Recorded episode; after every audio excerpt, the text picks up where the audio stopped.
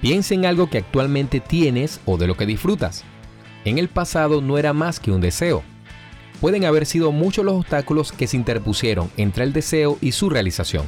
Sin embargo, en este momento forma parte de tu vida. Cuando te propongas realizar tus metas, sueños y encuentres obstáculos, recuerda, ya has pasado por este tipo de dificultades y saliste ganador. El espíritu humano es verdaderamente invencible.